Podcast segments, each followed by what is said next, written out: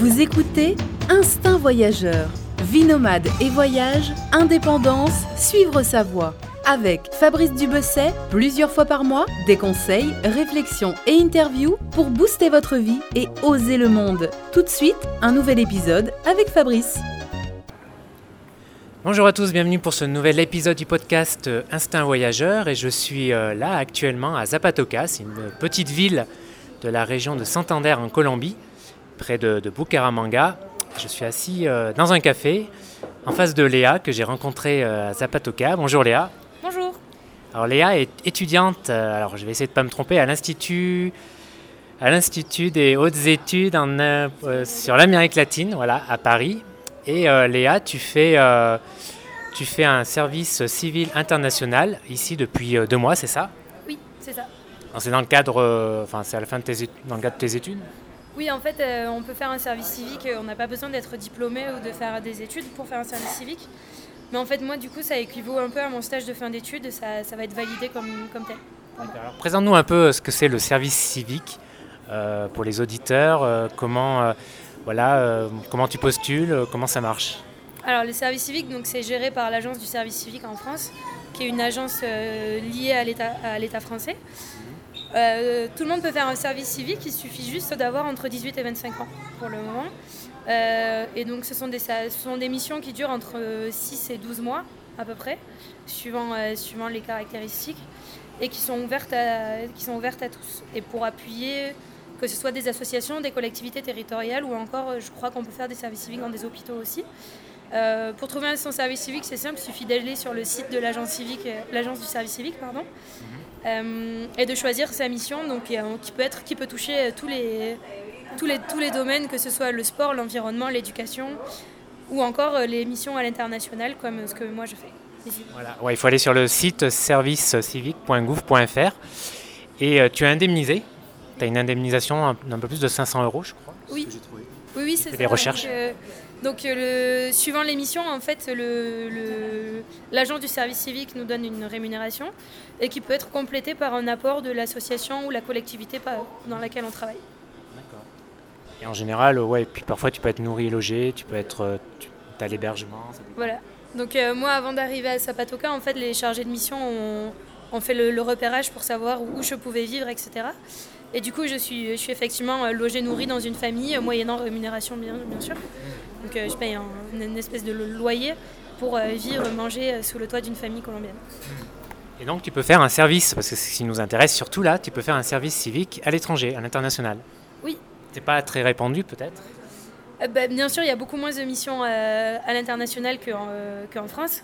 Euh, mais euh, il y, en a, y en a pas mal. Par exemple, pour le moment, je crois qu'en Colombie, on est 7, 7, euh, ou 8 à être en service civique ici, sur différentes missions, donc comme moi ici à Zapatoca ou d'autres à Bogota. Mhm. D'autres à Bogota.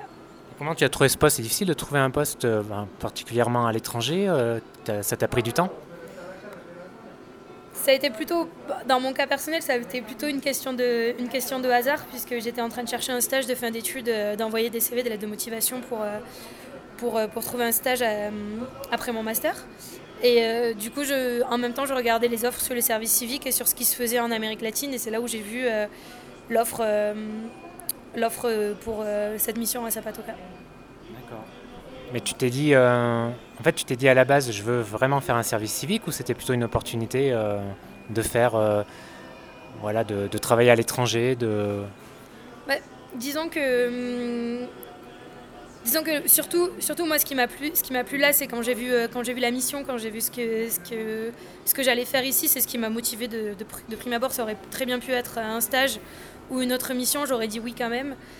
Après, euh, après un service civique, ça reste une expérience professionnelle comme une autre, et euh, c'est peut-être plus simple à trouver qu'un CDD ou qu'un autre poste, poste comme ça. J'imagine que tu étais contente de revenir en Colombie parce que tu étais déjà là, tu étais déjà venu là il y a trois ans. Euh, pour faire un stage de 12 mois, c'est ça? Voilà, pour l'association Colombianitas, voilà. Non, oui, je suis venue bah, dans le cadre de mes études. En fait, j'ai déjà fait une année de mobilité ici en Colombie, où j'ai fait, un, stage de 9 mois à peu près avec une ONG qui s'appelle Colombianitos, et qui est où je, travaillais à Bogota, donc dans, à Ciudad Bolívar, qui est un des quartiers les plus défavorisés de Bogota. Et bah, l'expérience m'a beaucoup plu, puis j'ai beaucoup aimé la Colombie. Et, et quand là j'ai vu que cette mission était, ici, dans un petit village, je me suis dit c'est l'occasion de connaître un peu plus le pays, de mieux le connaître et d'être en, immersion après avoir vécu dans une grande ville qui est quand même avec beaucoup de beaucoup d'expats et beaucoup de gens d'autres pays. Ici, bah, je suis un peu la seule, la seule expat à Zapatoca. c'est un peu les, les, deux extrêmes quoi, entre la, la, grande capitale, la grande métropole. Et Zapatoca, qui est, bon, c'est pas un petit village, hein, c'est un gros village, 10 000 habitants, mais c'est vrai que c'est bien isolé quand même. Il faut, euh, de Bucaramanga, il faut 2 heures, 2 heures et demie par la route. La route, elle est assez mauvaise en plus. Et c'est un peu un cul-de-sac d'ailleurs. Euh, ici, enfin, tu as une piste, euh, enfin, ouais, as une piste en terre qui, qui mène à Barichara, un autre euh, village qui est pour le coup beaucoup plus touristique, mais c'est un peu, un peu le bout du monde ici quand même. Oui, voilà. Donc, du coup, quand, bah, quand, moi je suis arrivée, je, connaissais bien, la Colombie puisque j'avais pu voyager la première fois où je suis venue ici. Et je connaissais que la vie quotidienne dans la grande ville. Donc, donc les bouchons, les transports qui sont bondés, mettre mille ans pour aller d'un endroit à un autre. Et ici, au fur et à mesure qu'on arrive, c'est vrai qu'on quitte, on Bucaramanga, qui est quand même une ville assez grande. Euh, et euh, au fur et à mesure que passe la route, je me dis un peu euh, où est-ce que je vais arriver? Est-ce qu'il va y avoir du monde? Et, et, on arrive ici dans, dans, dans, cette ville qui est toute petite, mais qui est quand même très charmante. on se dit que finalement, ça va être on va trouver des choses à faire. Et puis de toute façon, les Colombiens sont toujours super accueillants, quoi qu'il arrive, dans n'importe quel, n'importe quel lieu que ce soit, dans la, que ce soit dans la grande ville ou dans un petit village, il euh, y a pas de, est toujours bien accueilli. Alors, qu'est-ce que tu fais exactement ici alors? Vas-y, raconte-nous. Oui, donc euh, ma mission de service civique, euh, c'est en appui à un programme, un projet de coopération décentralisée avec Kroll, qui est situé dans la banlieue de Grenoble, une ville française, et Zapatoca, donc euh, ce projet de coopération décentralisée se, fait autour de trois axes. Un axe institutionnel où là il s'agit vraiment de comprendre la politique locale et d'aider les deux maires à, comprendre l'autre collectivité, de saisir un peu comment, ici on traite les problèmes de la jeunesse, comment on les traite à Kroll et comment chaque, chaque collectivité peut s'inspirer de l'autre. Ça c'est pour l'axe institutionnel. Après, on a un axe euh, tourisme où euh, là, le but, euh, on travaille avec une, une ONG qui s'appelle Tetractis et qui, qui elle, s'occupe de mon service civique. Tetractis est une association qui, fait du, qui travaille autour du tourisme, de l'écotourisme et du tourisme communautaire. Et ici à Sabatoka, un projet d'identification des sentiers de randonnée, de signalisation et, de, et pour, pour structurer l'offre touristique de même qu'un projet de réhabilitation de la grotte de Sapatoca, de manière à l'aménager un peu euh, comme nos grottes en France, de l'illuminer un projet, euh, un projet touristique abouti. Le dernier axe, c'est un axe euh, tourné autour de l'éducation, où on travaille là avec la MFR de Kroll et le collège de Santo Thomas de Sapatoca. On a deux classes en échange qui travaillent autour de la déconstruction des préjugés. Donc euh, ça veut dire qu'on fait des sessions pédagogiques à, peu près tous les 15 jours en ce moment, voire toutes les 3 semaines, où euh, on va faire par exemple des séances en simultané sur Skype, où euh, les élèves colombiens vont présenter leurs préjugés aux élèves français, et vice-versa. Du coup, nous, on étudie leur... on leur montre que leurs préjugés en fait sont faux, ou encore que, que l'image l'image que par exemple les Colombiens peuvent avoir de la France, elle peut être erronée ou elle peut être complétée. Et du coup, ça fait partie de notre euh, programme. Euh, sur cet axe éducation, on a les 20 jeunes de la MFR française qui vont arriver en Colombie en septembre et les Colombiens qui partent en France l'année prochaine. C'est très varié quoi. Il y a plusieurs axes. Et là, j'aimerais que tu nous parles plus de l'axe touristique. Euh, bah, Zapatoca, il y, a, peu de, il y a peu de backpackers qui arrivent ici, qui atterrissent ici, ou alors ils sont perdus. Je sais pas comment ils atterrissent ici, mais il y en a très peu. La plupart, euh, voilà, la plupart des gens, euh, des touristes étrangers du moins, vont à Barichara, qui est en fait pas très loin à vol d'oiseau, mais comme ici on est, euh, on est sur le pourtour, enfin il y a un grand canyon en fait, le canyon du Chicamocha qui sépare, voilà, qui est en plein milieu des sites en fait. Du coup par la route c'est assez long, c'est assez long, et beaucoup de, touristes étrangers ou colombiens vont à Barichara, qui est réputé le, comme étant le plus joli village de Colombie. C'est vrai que c'est un, beau village. Mais voilà, Zapatoca, euh, Zapatoca, c'est pas du tout touristique. Hein. C'est rare de voir des backpackers. Il y a quelques touristes colombiens. Mais voilà, qu'est-ce que c'est quoi le point les points d'intérêt euh, de Zapatoca euh, par rapport à, Barichara? Ou peut-être pas par rapport à Barichara, mais dans, l'ensemble. Bah, dans l'ensemble, c'est un village qui a beaucoup, qui a beaucoup à, offrir, à offrir de manière, euh, de manière culturelle. D'une part, euh, dans, sur son, ça reste un village colonial avec un parc très agréable. Donc euh, pour, pour se reposer ou pour, sentir la vie locale colombienne, je pense que c'est un, un point... C'est plus intéressant par exemple que d'aller à Barchara où il y a beaucoup de touristes internationaux et où finalement on entend parler anglais dans la rue un peu partout. L'autre point à Zapatoca, c'est qu'il y y a donc la grotte dont je parlais tout à l'heure. Honnêtement, moi, pour avoir, fait, pour avoir visité des grottes à, à San Gil ou à Barichara, je pense que je n'en avais jamais vu euh, comme, comme ici, où euh, on a des très grands salons avec, euh, avec, des, mm, avec des concrétions qui sont tout à fait, qui n'ont rien à envier aux autres, aux autres grottes. Et donc déjà, ça fait partie des gros points touristiques de... La grotte de la Nitro, du Nitro. La Cueva del Nitro. Et après, je pense que Zapatoca, beaucoup il y a beaucoup d'intérêt à venir à Zapatoca pour ces sentiers de randonnée où, euh, on, peut, justement aller à Barichara à pied depuis Zapatoca. Bon, ça, fait quand même une, sacrée randonnée de 30 km, mais, euh, mais là on, arrive sur, le, point le plus haut qui doit être à peu près à 2000 mètres, 2100. On descend, on descend dans le canyon, on traverse la rivière où on se retrouve là à 300 mètres à peu près, et on remonte jusqu'à Barichara qui est à 1300 si je ne me trompe pas. Donc euh, et c'est un chemin qui est, qui est sur l'ancien chemin Guané, euh, qui a été, qui a été euh, réhabilité pardon, par l'allemand Géo Delengerke, qui, qui, ça fait quand même partie du paysage, euh, du, patrimoine, du paysage patrimonial local. ce qui fait des, sentiers qui sont très, très jolis, où on a une vue, une vue superbe sur le, sur le canyon. Et à Zapatoca aussi, il faut, compter, faut prendre en compte qu'il y a trois réserves naturelles dans lesquels il y a aussi des sentiers de, des sentiers de randonnée. Où, euh, là encore, euh, il faut voir avec les, propriétaires des, réserves naturelles, mais elles peuvent se visiter. Il est, dans certaines réserves, il est possible de faire du volontariat euh, si on prend contact avec les personnes en avance, et où on a franchement des vues, des vues qui sont magnifiques sur le, canyon. À savoir que, si je ne me trompe pas, le canyon du Chicamocha est le deuxième canyon le plus profond du monde. quand on est à Barichara, on peut, bah, on peut on peut arriver à Zapatoca par une route en, terre, en terre. Il y a même des bus. Hein. Par contre, pour une voiture, il faut un 4x4, mais sinon, il y a des bus. Euh, je ne sais plus, c'est 2-3 heures la liaison, non, peut-être plus quand même. Oui, je pense, ouais. Pour de, de, de Barichara, je pense qu'il faut passer par. Euh, pour prendre un bus, il faut passer par Socorro. Et du coup, là, c'est un trajet qui à peu près, prend à peu près 4 heures, plus ou moins. Mais euh, en voiture, c'est faisable, mais comme, comme tu disais, je pense qu'il faut un 4x4 parce que la, la route n'est pas très très bonne. Quoi. Du coup, on peut faire une boucle, Barichara, Zapatoca, Bucaramanga. Voilà. Il euh, vaut mieux commencer par euh, Zapatoca puisque c'est plus joli. la petite blague qu'on fait ici. Ah, non, je pense qu'en effet, vaut mieux commencer par le coin le moins touristique finalement. Mm. Bah, c'est plus, euh, c'est beaucoup plus authentique ici à, à, Zapatoca. Pour le moment, c'est vrai que le tourisme international n'est pas très développé. Moi, pour le moment, j'ai pas j'ai pas vu de touristes étrangers, si ce n'est mes amis euh, qui sont venus me, voir. Mais euh, mais à toute le, partie du projet, c'est de, réhabiliter aussi le chemin de l'Engerke qui va de Zapatoca à, à Guané, du moins, puisque l'agence de tourisme Fontour, qui est l'agence de tourisme du ministère de tourisme colombien a déjà fait la partie qui va de Barchara à, à Guané jusqu'au pont. Le Camino Real. Le Camino Real. Et en fait, l'idée, c'est de faire continuer ce chemin de manière, euh, de avec de la signalisation, des points d'eau, peut-être des points de repos aussi sur le, sur le chemin, pour arriver jusqu'à Zapatoca ou dans l'autre sens.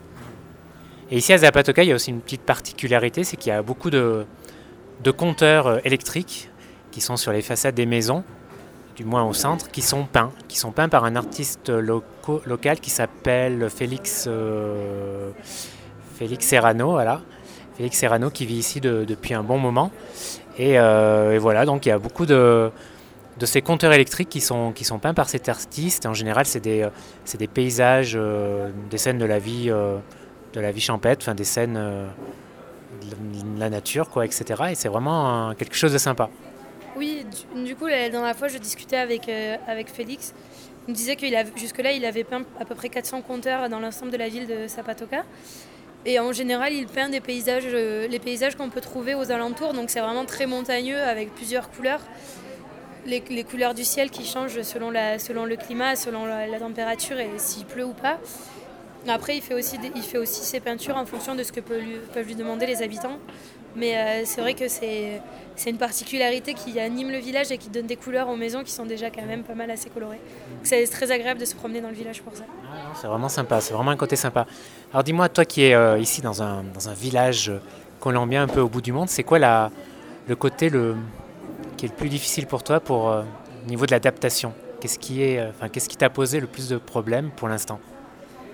Je pense que pour, euh, pour, pour, recadrer un petit peu, euh, avant d'arriver, je suis arrivée à Zapatoca vers le 15 avril et euh, jusqu'à fin mars, je vivais, je vivais une vie d'étudiante à Paris. Donc je suis quand même passée de la vie parisienne à la vie à Zapatoca, donc quand même un changement assez, assez important. Le, je pense que l'adaptation la, plus difficile, c'est en fait de se rendre compte qu'à partir de 6h30, on ne peut plus rien faire le soir. Alors que, alors qu'en tant qu'étudiant ou même en vivant dans une grande ville, bah, c'est en, terminant le travail qu'on peut commencer à faire des trucs. Euh, tu disais, tu survis grâce à Netflix. Ouais, un peu.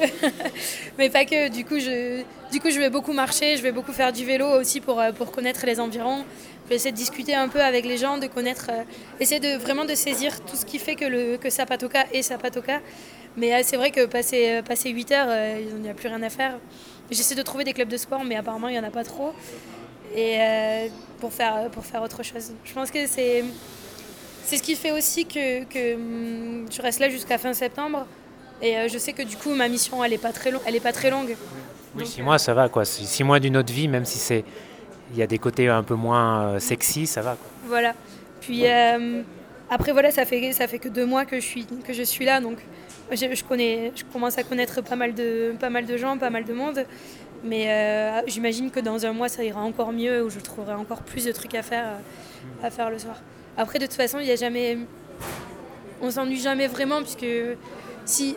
Enfin, je sais qu'à chaque fois que je m'ennuie, je prends mes baskets et je vais marcher, et je, je, découvre toujours des nouveaux coins, donc c'est super sympa. Ah oui, la nature est belle ici, donc euh, c'est quand même un gros plus dans tous les cas. Et hier, tu me, tu me parlais un peu hum, au niveau professionnel bah, de, la, voilà, de la difficulté un peu de travailler ici, euh, dans cette culture euh, colombienne, surtout à Santander, surtout dans un coin rural comme, comme, comme cela. Et tu me racontais, euh, par exemple, voilà, pour avoir un, pour avoir un rendez-vous avec la mère, voilà, parfois, c'est jamais, t'as jamais le rendez-vous à 14h, il faut parfois attendre 2-3 heures dans le couloir, etc. Raconte-nous un petit peu ça, c'était assez marrant. Oui, c'est bah, la, culture, la culture colombienne déjà est très différente de la nôtre en termes de sur la culture autour du travail, euh, du moins de, ce que j'en connais moi. Euh, quand j'étais à Bogota, j'avais déjà je travaillais avec des Colombiens, donc je m'étais déjà rendu compte que la notion d'anticipation, c'est pas la c'est pas la notion la plus forte ici en Colombie. Mais euh, là ici, de, travailler dans un petit dans un petit village, on s'en rend encore plus compte. Où je me lève le matin, je sais pas du tout ce que je vais faire le matin même. Donc j'arrive j'arrive à la mairie et puis et puis je me, pose avec le, chargé de mission, euh, enfin le coordinateur local sur le, sur le projet. On se dit ah oui aujourd'hui il faudrait qu'on fasse ça, ça, ça, et puis on passe des coups de fil et suivant euh, qui nous répond, qui veut bien nous voir, on, on, se voit et puis. Euh, tu ne peux pas faire un planning pour la semaine euh, Non, c'est pas possible. Des tâches à faire, tes to des to-do list On fait, on a, on fait nos, nos to-do list, on fait nos listes de tout ce qu'on doit faire, mais c'est vrai que c'est tellement fluctuant. Ce que, ce que, tu disais avec le, rendez-vous avec la mère, c'est vrai, on va avoir, avoir euh, rendez-vous avec la mère, je sais pas, le lundi à midi. Euh, finalement, on va, va pas la voir et la décaler le lendemain à 14h et finalement, on va la voir trois jours après, euh, après, avoir, attendu deux heures devant son bureau. Mais ça fait partie, ça fait partie de, la culture, locale où tout, se, fait un peu au dernier moment, mais tout, finit par se faire. Donc, dans tous les cas, c'est juste le moyen d'arriver à ces fins qui diffèrent de comment on fait en France. Mais du coup, quand même, le, le développement de, tes tâches, ce que tu dois faire, c'est quand même ralenti, quoi. Bah, oui, parce que oui et non, parce que parce que voilà, il faut faire avec la culture colombienne où euh, tout, bah, par exemple, un, exemple tout, simple, on, pour le faire l'aménagement de la grotte, on a besoin d'avoir un, devis, enfin, ou du moins de ça, d'avoir un budget de, l'installation électrique. Euh, qu'on veut y faire.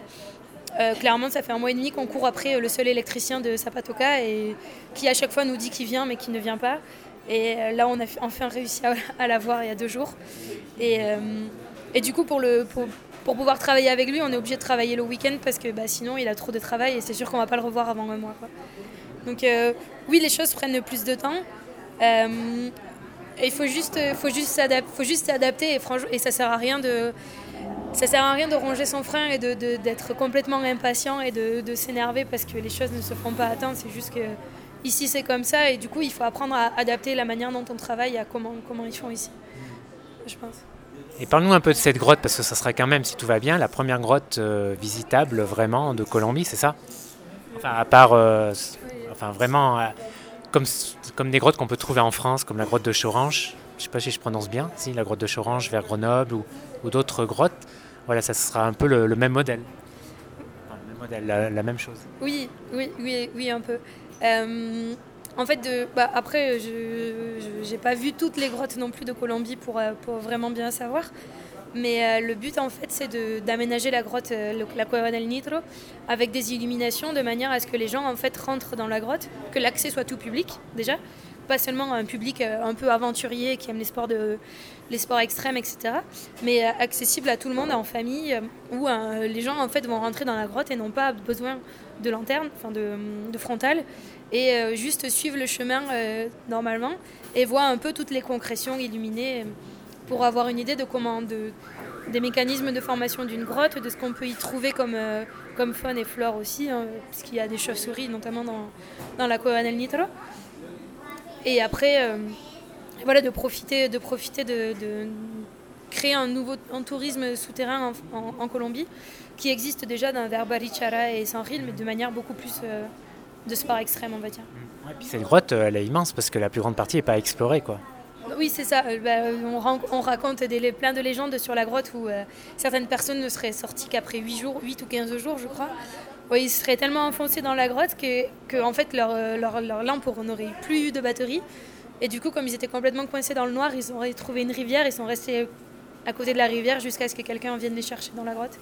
Au bout de, je crois que je me souviens plus si c'était 8 ou 15 jours, mais ça reste quand même très très long. Euh, je crois que la grotte n'a jamais été explorée euh, dans, son, dans son ensemble, ou du moins elle l'a été, mais personne n'a su euh, très bien ce qu'est. Il faut dire que la région de Santander, c'est une destination de premier plan en Colombie pour les sports extrêmes, que ce soit la spéléologie, vous avez, également le parapente, le rafting, euh, enfin surtout vers Saint-Ril. Mais bon, tu, peux retrouver ça aussi euh, ailleurs, le trekking. Enfin, c'est un petit paradis euh, pour le sport extrême. Et encore, il y a beaucoup de, possibilités, encore, de potentiel. Hein. il y a beaucoup de, choses qu'on pourrait développer avec l'escalade, etc. Mais voilà, pour ceux qui, qui, aimaient, qui aiment ce genre d'activité, Saint-Ril notamment, c'est un peu la, la mecque du coin. Oui, en termes de sport extrême, c'est un peu the place to be en, Colombie. Après, euh, nous, ici à Zapatoca, le but c'est de, ne pas faire un, de pas devenir en fait une réplique de Barichara ou une réplique de San Gil. C'est pas du tout ce qui est recherché dans, le, dans, la ville, mais plutôt de devenir une destination de bien-être et de tourisme, tourisme vert autour, notamment des sentiers de randonnée, euh, soit un accès plus familial, on va dire. Donc après deux mois, euh, le bilan est positif. très. Non, vraiment, c'est. Des fois, des fois c'est vrai qu'on peut s'ennuyer un peu parce que ça, on croule pas sous les activités à faire, euh, notamment sociales. Ici, euh, il n'y a pas de cinéma, il n'y a, y a pas trop de clubs de sport, il n'y a pas trop de spectacles, y a tout, tout ferme. Tout ferme. il faut se mettre à picoler hein, aussi. non, oui, mais. mais euh, non, c'est très positif, d'autant plus que c'est. Moi, je trouve ça vraiment très intéressant d'arriver, même si c'était un, pays que je connaissais déjà, d'arriver ici et de, vraiment sentir comment les gens vivent à Zapatoca, comment commencer d'être colombien dans un, dans un pueblo, dans un village, dans une ville plutôt. Euh, c'est très positif et je, pense que c'est très formateur aussi euh, en termes d'ouverture à une autre culture. Puis même eux, ils sont très demandeurs et me posent toujours des milliards de questions sur la France, sur euh, comment c'est chez nous, etc. D'ailleurs, je pense qu'il faut aussi euh, signaler que, euh, que moi je fais mon service euh, civique international ici à Zapatoca, mais il y a aussi une Zapatoca qui fait un service civique international à Kroll, Daniela, et en fait qui vit à peu près la même expérience que moi, mais de l'autre côté, du, de l'autre côté, en fait, côté français. Du coup, elle, disait que c'est pareil, c'est très intéressant pour elle, et en, termes d'adaptation, bah, il a fallu s'adapter à la nourriture, etc. C'est autre chose, mais tout aussi intéressant. Ouais, et pour revenir au service, euh, au service civique, en fait, il, faut savoir qu'il y a d'autres formes. Il y a, aussi le volontariat de solidarité internationale, ou VSI, le service volontaire européen, SVE, et tu as aussi le volontariat international, VI ou VA. Mais là, voilà, c'est encore autre chose, c'est plus un contrat de travail qui te permet en effet d'avoir un poste à l'étranger jusqu'à 28 ans. Mais voilà, euh, la personne qui veut, enfin les jeunes qui veulent partir euh, euh, travailler à l'étranger, il y a quand même pas mal, enfin on a la chance de, quand même d'avoir pas mal de possibilités en France et en Europe avec plusieurs programmes que tu peux enchaîner carrément. Enfin c'est quand même génial quoi. La plupart sont indemnisés, voire le VI c'est un contrat de travail, tu es, salarié, enfin c'est quand même génial. J'imagine que ton plan c'est essayer peut-être d'enchaîner avec d'autres contrats comme ça. Oui, voilà, bah, d'autant plus que euh, maintenant que je suis quand même partie plusieurs fois, dire que si je dois retourner travailler en France, je ne sais même pas dans quelle ville je vais chercher du travail. Donc autant directement chercher à l'international. Et c'est vrai que c'est vrai qu'on a beaucoup d'opportunités, notamment avec les VSI ou les VIE, les VIA, qui sont, euh, qui sont intéressants euh, en termes de premier, en termes de premier poste. je pense que c'est à prendre tant qu'on peut et tant qu'on n'a pas trop d'attaches en France. Donc là, euh, pour toi, la suite, c'est quoi après septembre, donc après la fin de ton contrat ici? Euh, Je repars en France euh, fin septembre. On a une délégation colombienne de Zapatoca qui vient normalement fin septembre, début octobre, avec le chargé, le coordinateur local et la maire de Zapatoca qui viennent à Kroll. Après, je termine la mission tout le mois d'octobre à Grenoble. Et après, en novembre, bah, en novembre, c'est Pôle emploi. libre de tout engagement. Voilà, exactement c'est chercher d'autres opportunités pour repartir. Peut-être revenir en Colombie, chercher un contrat local ici. On verra. Plutôt l'Amérique latine, c'est ça hein? Oui, après, j'ai quand même. depuis que je suis venue ici la première fois, je me, suis dit que j'avais vraiment très, envie de travailler à la coopération entre la France et les pays d'Amérique latine. Et, euh, du coup, c'est vrai que ça, correspond aussi aux études que j'ai faites, puisque j'ai fait un master en coopération et développement centré sur euh, les problématiques latino-américaines. Et, euh, aussi le fait de vivre à Zapatoca, c'est vrai que maintenant je, parle, espagnol normalement. Donc, euh, donc ouais, ce sera plutôt la suite pour moi, je pense. Bah, écoute Léa, merci d'avoir répondu à mes questions. merci à toi. Je te souhaite bon, enfin, bon courage, non, bonne, bonne fin de, de, de, service civique ici à Zapatoca. Profite bien des derniers mois en Colombie, puis surtout bonne route pour, pour la suite. c'est ouvert quoi. Ben, merci à toi et bienvenue à tous ceux qui veulent venir à Zapatoca. N'oubliez pas si vous passez en Colombie de venir euh, à Zapatoca. Euh, surtout si vous, allez, vous êtes près de Sanri, le Barichara, c'est quand même pas très loin. Donc euh, voilà, ça serait dommage. Faites un peu l'effort de venir jusqu'à Zapatoca, de pousser jusqu'à Zapatoca, vous ne serez pas déçus. Voilà, à bientôt, ciao ciao. Merci, au revoir. Merci d'avoir suivi ce nouvel épisode du podcast et c'était le 50e. Et oui, déjà le 50e épisode. Euh, et euh, bah, une, annonce, une petite annonce à vous faire là. Euh, je serai ce week-end à Paris au festival, au 10e festival Partir Autrement, organisé par l'association ABM. Alors, le festival a lieu le samedi et le dimanche à Paris 15e, au théâtre Montfort, dans le parc Georges Brassens. Et j'aurai un petit espace dédié dans, dans, le cadre de ce festival. Je vais faire en effet des, je vais en profiter pour faire des interviews quelques interviews des participants à ce festival. Euh, il y a pas mal de projections de films, etc. Donc c'est des chouettes profils et, des aventures euh, bah, voilà, intéressantes dont j'ai envie de vous faire partager sur le podcast. Et euh, bah, je vous dis ça non seulement pour, bah, si vous passez au festival, n'hésitez pas à venir me dire bonjour. Et puis surtout, là j'ai eu l'idée de faire un épisode spécial pour les 7 ans du blog. Et j'ai envie de vous donner euh, la parole à vous et de vous poser deux questions. Euh, qu'est-ce que, voilà, c'est quoi pour vous le voyage, premièrement, et deuxièmement, quel est euh, votre, bah, quel est votre souvenir le plus intense en voyage Donc, si vous passez par là, et si vous avez, vous êtes motivé, hein, c'est court, hein, si vous êtes motivé pour répondre à ces deux questions, eh bien voilà, avec vos réponses, je ferai un podcast spécial pour les 7 ans du blog. Voilà, donc n'hésitez pas à passer. Euh, je mettrai le lien euh, dans l'article tiens, euh, du, jour sur, sur le blog. Sinon, tapez sur Google Partir Festival Partir Autrement. Et puis bah, voilà, ça sera peut-être l'occasion de se voir ce week-end, samedi et dimanche, samedi 24 et dimanche 25. Voilà, et sinon, bah, on se retrouve dans deux semaines. Ciao, ciao